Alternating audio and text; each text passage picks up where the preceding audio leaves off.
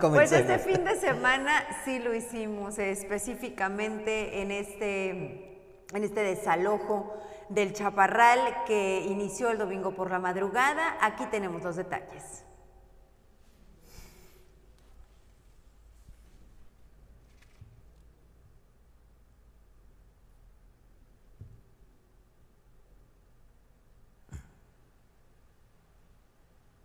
Bueno, en unos momentos vamos con esta información y queremos eh, platicar con ustedes, por supuesto, la conversación es con usted.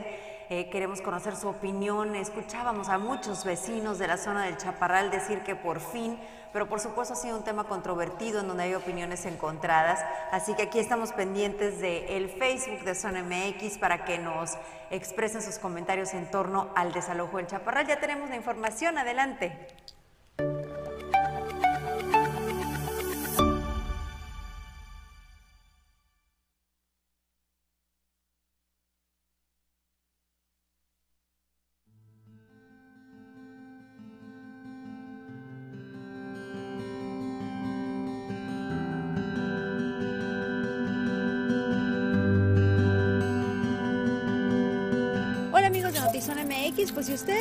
De transitar por el Perú West o Chaparral en el último año, seguramente se da cuenta que luce completamente distinto. Fue desalojado el campamento, más de 300 personas fueron reubicadas en tres albergues de la ciudad de Tijuana.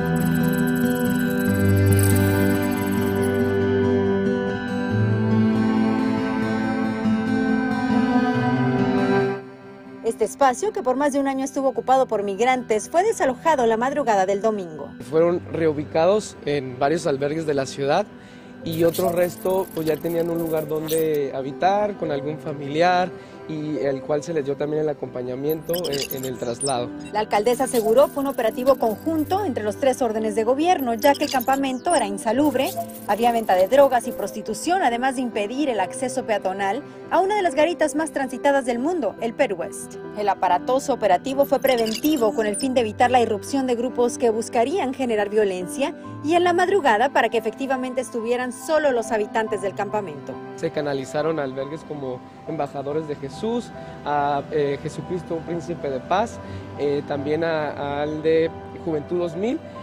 El encargado del albergue Juventud 2000 negó haber recibido migrantes provenientes del campamento y habló del mínimo apoyo recibido. En el caso de nosotros, pues no, no, no mandaron a nadie, solamente nos hablaron que se podíamos apoyar y dijimos que claro que sí. Pues mira, el apoyo que nos da el municipio y el Estado son despensas, despensas que nosotros pues las aprovechamos porque ahí viene arroz, frijol, aceite, donde pues tenemos para poder eh, darles el alimento a la gente que está aquí adentro. Pero en recursos económicos pues no hay absolutamente nada, ni del municipio, ni del Estado, ni de la Federación.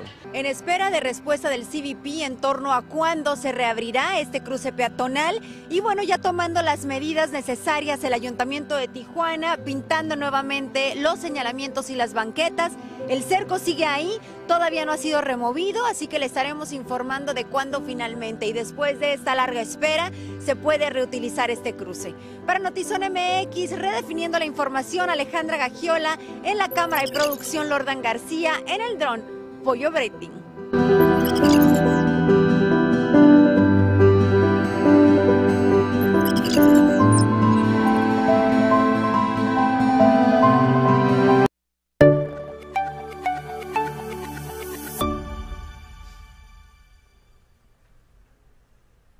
Tenemos algunos comentarios aquí. Muchas gracias a quienes se conectan en este momento. Eh, disfrutando de Notizón MX y de ustedes, saludos, un abrazo, dice Juan Manuel. Aplaudo lo aplicada que estuvo la alcaldesa para la reubicación de los migrantes.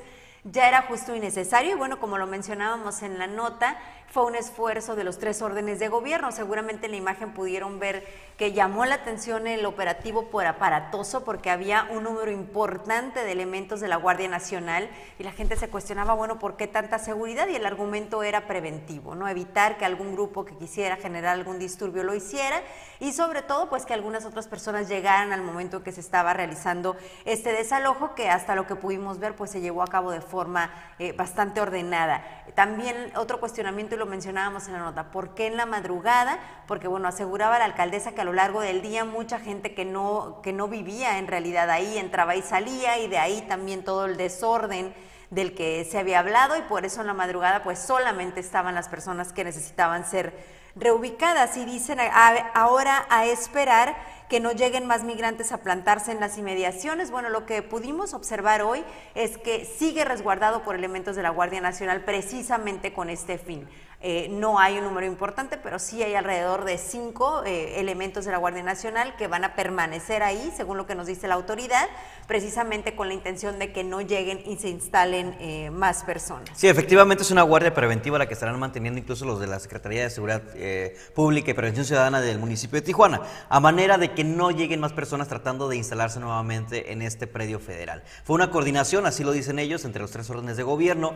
Se sabía, ya se había dicho que se iba a realizar justo cuando venía el presidente Andrés Manuel López Obrador, mas no tenían una fecha exacta. Ocurre el domingo por la madrugada, de forma sorpresiva trataron de hacerlo, sin embargo, bueno, pues llama la atención, como bien lo comenta Alejandra, cómo se comenzaron a organizar las distintas corporaciones, porque fueron en gran número. Ojo, hay que aclarar, fueron desarmados, no fueron armados, fueron desarmados, y esto fue con la intención precisamente de no generar una alarma o el temor entre los mismos migrantes, que de por sí ya estaban un poco asustados por la maquinaria y todo lo que estaba llegando de forma sorpresiva.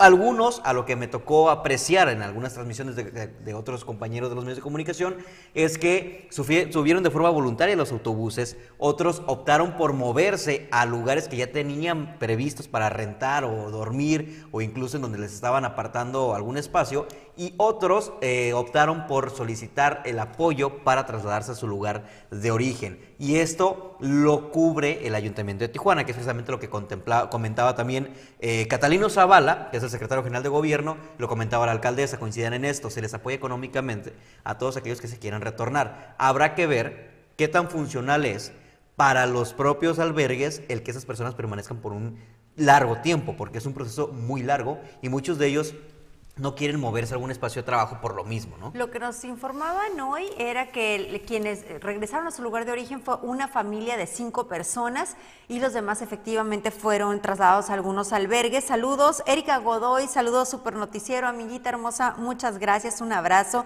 Dice Rubiana, ya que tristemente no todos fueron reubicados y ahora hay familias enteras durmiendo en las calles de Tijuana. Rubí, sería, este, te agradeceríamos mucho que nos señalaras en dónde, porque hasta donde tenemos entendido sí fueron todos reubicados, sí hay familias efectivamente durmiendo en las calles de Tijuana, pero no necesariamente eran son familias que fueron eh, desalojados de este campamento del Chaparral, sino que por distintas razones ya estaban ahí pernoctando. Entonces, si tienes el dato específico de que son familias que fueron desalojadas del Chaparral y no tienen hoy un lugar en donde dormir, te agradeceríamos muchísimo el dato porque sí hubo algunas inconsistencias que nos llamaron la atención, por ejemplo, que nos decía el encargado de atención a migrantes que habían sido reubicados a un número determinado de albergues. Y cuando fuimos específicamente a Juventud 2000, el encargado que muy amablemente nos recibió nos dijo, sí me pidieron el apoyo, pero a final de cuentas aquí no llegó nadie. Entonces, eh, llama la atención porque nos aseguraban que prácticamente los habían llevado de la mano, ¿no? que se habían asegurado que las más de 300 personas tuvieran un lugar en donde quedarse y, pues llama la atención cuando nos dicen, no, pues aquí, aquí ni llegaron, ¿no? Entonces por eso insisto en que si Rubí nos tienes este dato, dato pues te lo agradeceríamos muchísimo. Sí quisiéramos de verdad aquellos dirigentes de, de, estos albergues que fueron mencionados por la autoridad que levantaran la mano y dijeran si son, si les llegaron o no les, llegaron las personas.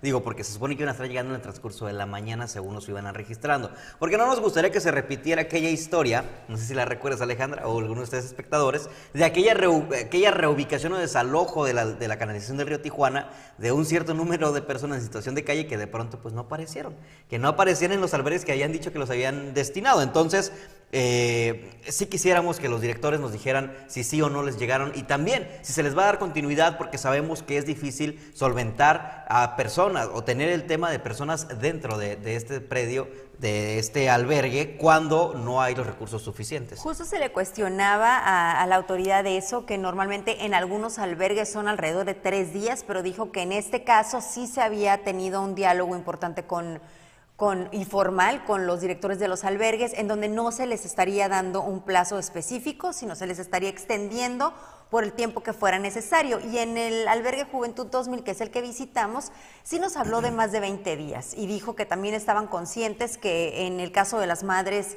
eh, con niños que no podían irse a trabajar porque ni modo de irse a trabajar y dejar a los niños en los albergues, entonces que incluso en esos casos podría extenderse aún más. Entonces está claro que hay conciencia de cómo está la situación migratoria y hay conciencia de que muchos pues simplemente no se pueden ir en un plazo específico. Fíjate que en este caso de los niños voy a atreverme a comentarlo, nuestra compañera Gabriela Martínez de El Universal y Esquina 32 compartía en sus redes sociales la historia de una madre sola que eh, venía con sus hijos y al regresar de trabajar se topó con que su casa ya no estaba, ahí precisamente en el Chaparral. Entonces, eh, voy a pedirle a la compañera si nos hace el favor de, pasarnos el contacto a esta persona para contar la historia, porque bueno, me imagino que como ella, algunos otros también se sorprendieron a no encontrar su, su casa y alguna opción en donde trasladarse. Quizá esto se refiere a Rubí, de algunas personas que quedaron o no tuvieron la oportunidad de trasladarse a un albergue. También recordemos que muchos albergues están saturados y por un tiempo, hace un mes atrás, hablábamos de cómo los haitianos estaban durmiendo en las calles porque desafortunadamente no encontraban también un espacio disponible en los albergues. Entonces, habrá que ver qué tanto actúa la autoridad en esto y qué tanto reacciona y puede localizar a aquellos que se quedaron sin un, pues, sin un hogar o un techo, aunque fuera improvisado, pues era un techo. Hoy nos mencionaron que sí hay espacio en los albergues en caso de que, de que requirieran algunas personas apoyo. Y por otro lado, pues también tener claro que no era un fenómeno específico, ¿no? Este es el fenómeno migratorio regular de Tijuana. Este es el día a día de una ciudad que recibe migrantes y que hay caravanas que vienen en camino y que no es un caso aislado y no eran solo estas 300 y tantas personas, es la vocación regularmente de la frontera. Y algo que me pareció muy, muy conmovedor fue ver a, menores, a niñitos que estaban como de alguna manera desconcertados viendo el número tan grande de elementos de la Guardia Nacional que impactan, eh, siendo removidos de lo que al final del día era su hogar, porque fue más de un año el que estuvieron ahí. Entonces me, me, conmovió muchísimo esto, aún conscientes de que efectivamente, como dice la alcaldesa y coincido, no era un lugar apto, en medio de una situación de COVID menos. Eh, ante las inclemencias del tiempo no iba a ser no iba a ser soportable, si llegaban precipitaciones no, no se los iban a permitir, es decir, Conocemos el por qué no y por otro lado, bueno, no se puede bloquear una de las fronteras más transitadas del mundo o la frontera más transitada del mundo y esta garita peatonal ya tenía mucho tiempo cerrado y ya había una exigencia también por parte de la autoridad de Estados Unidos. Entonces, por todos lados sabemos que había esta necesidad, incluso hubo quienes dijeron se habían tardado, ¿no? Desde que vino el presidente Andrés Manuel López Obrador, como ya lo mencionaba hace ratito Carlos, a hacer este anuncio de que habría apoyo y la alcaldesa decía, pues aquí nadie ha venido a apoyar, ¿no? Nos dejaron el problema, pero nadie ayuda. Finalmente logran ponerse de acuerdo, pero en un caso que sabíamos absolutamente necesario, más allá de todo lo que no podemos evitar ver alrededor.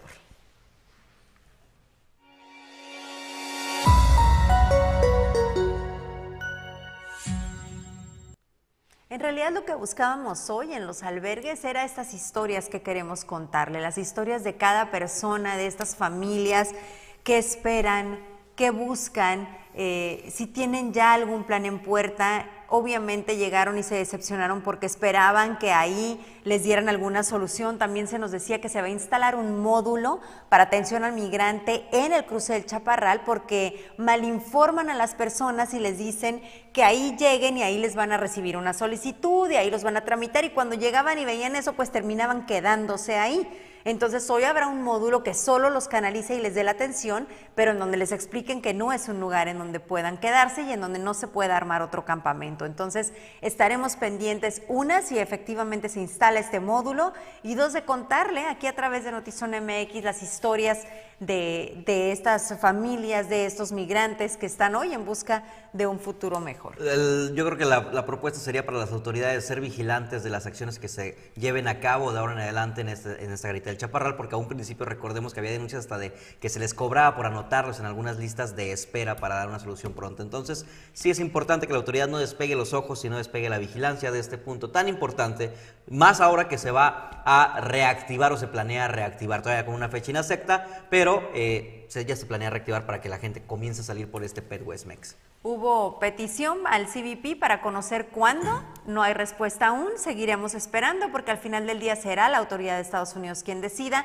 cuándo se abre y cuándo consideran que las condiciones están dadas y son seguras para abrir nuevamente ese cruce peatonal.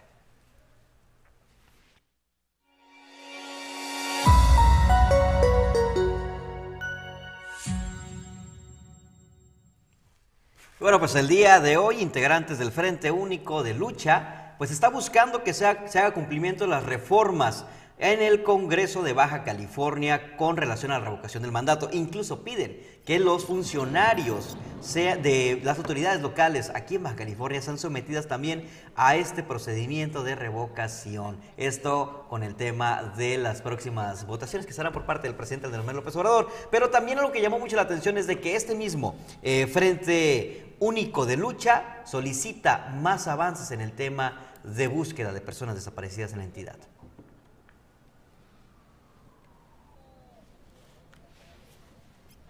Es el único que lo puede autorizar. Esa fiscalía especializada aún no está en marcha, porque si estuviera en marcha, estuvieran frenando o estuviéramos encontrando a los desaparecidos que se siguen incrementando hoy en día en este nuevo gobierno.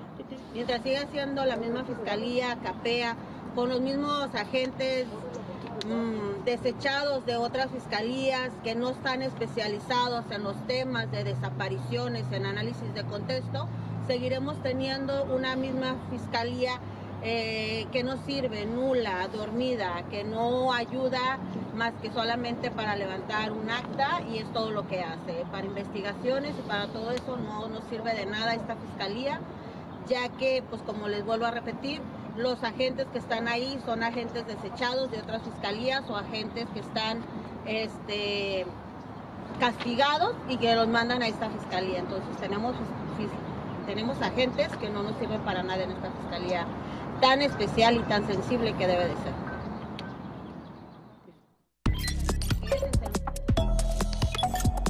Las noticias en breve desde Notizón MX. Roberto Palazuelos, precandidato de Movimiento Ciudadano al gobierno de Quintana Roo, confesó en una entrevista con Jordi Rosado haber participado en una balacera en la que dos hombres murieron, argumentando que fue en legítima defensa.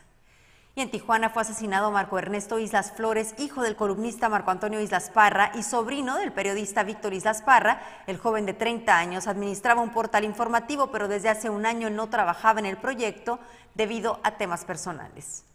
La gobernadora de Baja California, Marina del Pilar, reconoció la disposición de los integrantes de la sección 2 del CENTE por retomar las clases de niñas y niños en el estado de forma eh, virtual a partir del próximo martes 8 de febrero. El director de la CESP, Gonzalo López López, atropelló la tarde del domingo a una mujer al exterior de la Plaza Carrusel. La afectada fue llevada a un hospital y del funcionario estatal se desconoce la situación legal, mientras que se remolcó su camioneta Ford 250 modelo 2022, que ya había sido tema de controversia.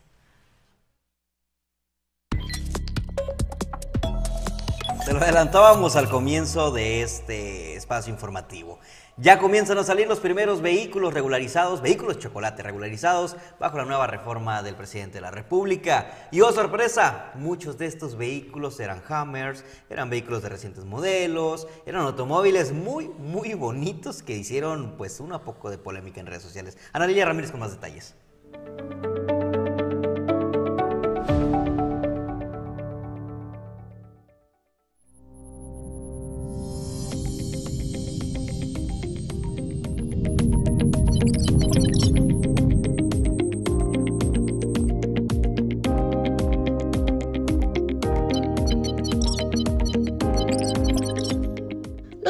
Chocolates que salieron de Estados Unidos de manera irregular a México y sean regularizados con el decreto presidencial no podrán cruzar al país norteamericano porque serán sujetos a fuertes multas, señaló Adolfo Ayala Bejarano, presidente de la Asociación de Agencias Aduanales de Tijuana y Tecate. Cuando esos vehículos salieron de Estados Unidos, omitieron el trámite legal de su salida. Cuando un vehículo sale para entrar a otro país, se tramita lo que se le denomina Cheaper Export Declaration ese documento no se tramitó en su momento. Entonces el vehículo se encuentra, o sea, exportado de forma ilegal. Señaló que a diferencia de las importaciones fronterizas y nacionales de autos que están en el país, se regresan a Estados Unidos y pasan por el patio fiscal, situación que no ocurrirá con el decreto, solo pasará por aduanas para su revisión, como contar con un catalizador, un trámite que se realiza en un tiempo máximo de dos días si ahorita cruza un vehículo Estados Unidos y ellos llegaran a, revisar que si esa serie se dio de baja, van a encontrar que todavía esa serie se encuentra en su padrón activa. Entonces, lo que les indicará que no se exportó debidamente y se harían acreedores a una multa administrativa. Los vehículos de procedencia extranjera, conocidos como autos chocolates, ingresarán por una puerta de emergencia que está en el patio fiscal comercial de la garita de Otay para reingresarlos hacia el lado mexicano. El promedio, el costo será entre 6 mil a 7 mil 500 pesos.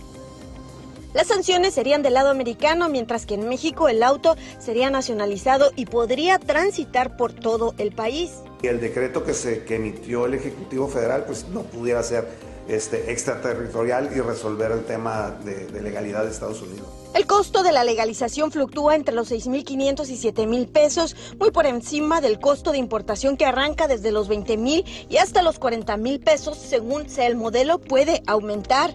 Ayala Bejarano pidió a la población estar alerta de intermediarios, pues el costo no excederá de los 7 mil pesos y acudir directamente a las agencias aduanales.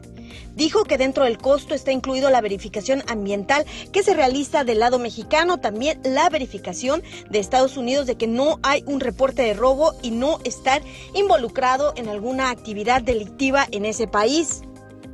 Son, hasta ahorita son cuatro empresas que cumplieron con una serie de normatividad y Semarnat les, les, dio la autorización. A pesar de que algunos autos son de alto valor económico o deportivos, están contemplados en el anexo 2 de importación.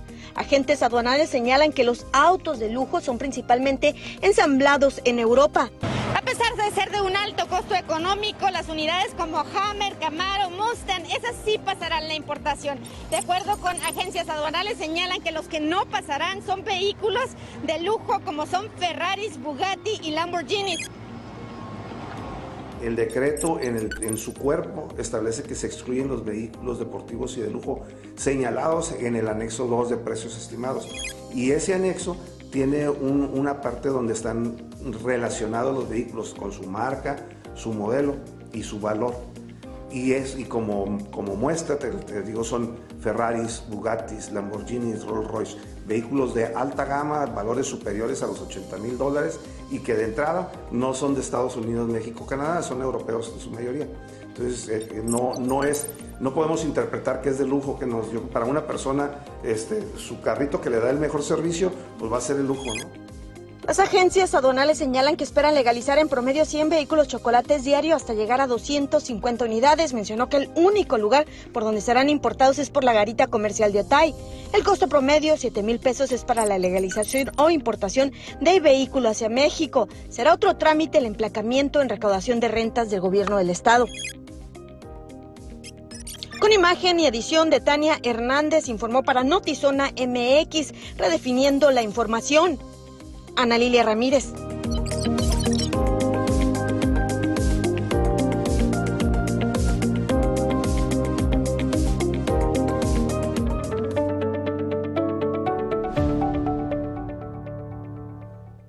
Por supuesto llama la atención el tipo de vehículos que se está permitiendo que se importen, porque sí había restricciones, pero bueno, aparentemente pues estos son exentos a las restricciones. Y por otro lado también el costo, Carlos, porque eran 2.500 pesos lo que cobra el gobierno federal. Pero por supuesto había que utilizar una agencia aduanal para realizar este trámite que cobran alrededor de 7 mil pesos. Entonces 9.500 pesos es lo que cuesta eh, legalizar un vehículo chocolate aproximadamente. Es, sí es un precio menor al, que, al de una importación regular y, y sí se recomienda aprovechar este decreto o esta oportunidad que da el gobierno federal, porque si sucede como dijeron, van a dar un plazo para que esto suceda y de ahí se va a cerrar la cortina y ahora sí habrá sanciones para vehículos chocolate que circulen por Baja California. Vamos a ver si es cierto. Una recomendación importante que hacían a Lile Ramírez es que no utilicen intermediarios porque eso eleva el costo y ellos solamente están yendo a hacer el trámite con la agencia aduanal que usted mismo podría realizar. Entonces, ojo con esto para que no sea todavía más oneroso. Llama la atención cómo este decreto se hace con la intención de que aquellas personas de bajos recursos económicos pues obtuvieran la regularización de su vehículo. Sin embargo, veíamos la semana pasada que nuestros compañeros de Punto Norte nos exhibían en fotografías el tipo de vehículos que fueron los primeros en regularizarse. Y veíamos vehículos de, de modelos pues no muy económicos que digamos, entre ellos algunas Hammers, y eso llamó muchísimo la atención de la población, sobre todo aquellos que están en contra de esta regularización. Vaya, yo quiero saber si realmente esas personas que conducen un Hammer, un Camaro, un Mustang, pues no les alcanza realmente para ir a hacer el trámite y, a- y hacerlo de forma nacional o de forma que no tenga que ver con la regularización del decreto presidencial. Pues lo que es una realidad es que van a aprovechar, eso lo sabemos. Eh, lo que inquietaba también a los comerciantes de vehículos usados de este lado de la frontera es que hubiera quienes aprovecharan para comprarlos en este momento, es decir, que no estuvieran ya circulando en Tijuana y que dijeran, bueno, necesito aprovechar esta oportunidad para ya no circular de forma ilegal, sino que, que pues se aprovechara este momento para hacer negocio, ¿no? Y llegaran todavía más vehículos de los que ya hay. Pero bueno. Eh, no, no se puso un plazo corto tampoco, creo que ni siquiera se ha dicho cuándo termina, pero sí dijeron que será solamente eh, por un tiempo determinado. La ventaja de todo esto es de que parte de ese dinero, los 2.500, se va a los baches, ¿no? Y al final se van a, ya, ya por fin se van a terminar los baches en Tijuana. Vamos a ver.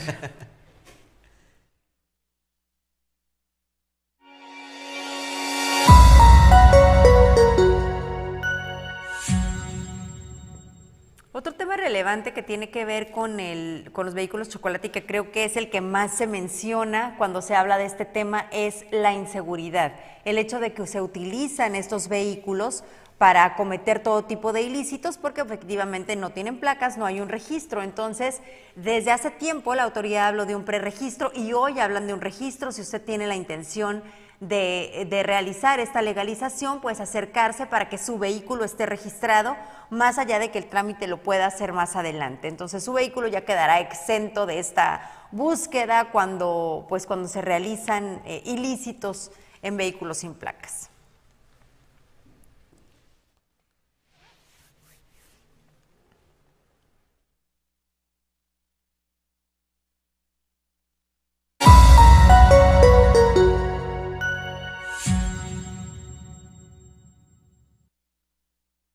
Y bueno, bien les decíamos, lunes festivo, pero había muchísima información y sobre Sí. todo esta de la que, pues, a- a- de esta que ha sido polémica y de la cual se ha dado bastante de qué hablar, así que agradecemos mucho su atención, agradecemos también a quienes se conectan en este momento, Javier Carrillo, Rudy González, Laura Esther Espinosa, Norma Angélica Bermúdez, Alejandra Sánchez, Freeman Jiménez, Luis Eduardo Cantúa, compañero querido. Pablo Debsa, Peor Goldchild, Víctor Manuel Ortiz, eh, Rubia Naya hace ratito que también participaba. Gracias a todos por conectarse y por estar pendientes de Notizón MX. Y por supuesto los invitamos mañana en punto de las 6 de la tarde a acompañarnos. Ay, sí, nos vemos así puntualitos. Puntualitos. Ahora, a ver si puntualitos, pues ya que regrese Es que Sergio, hoy, vamos hoy a ver es si día festivo, caray. Hasta Sergio tomó sus vacaciones. Pero esto es Notizona MX. Nos vemos en Facebook mañana a partir de las 6 de la tarde. Nos vemos en YouTube también. Síganos en redes sociales, arroba oficial Zona MX, en Instagram, TikTok y todo lo que se encuentre en donde nos encuentre. Somos Alejandra Gagiola, Carlos Zúñiga. Nos vemos mañana. Hasta mañana.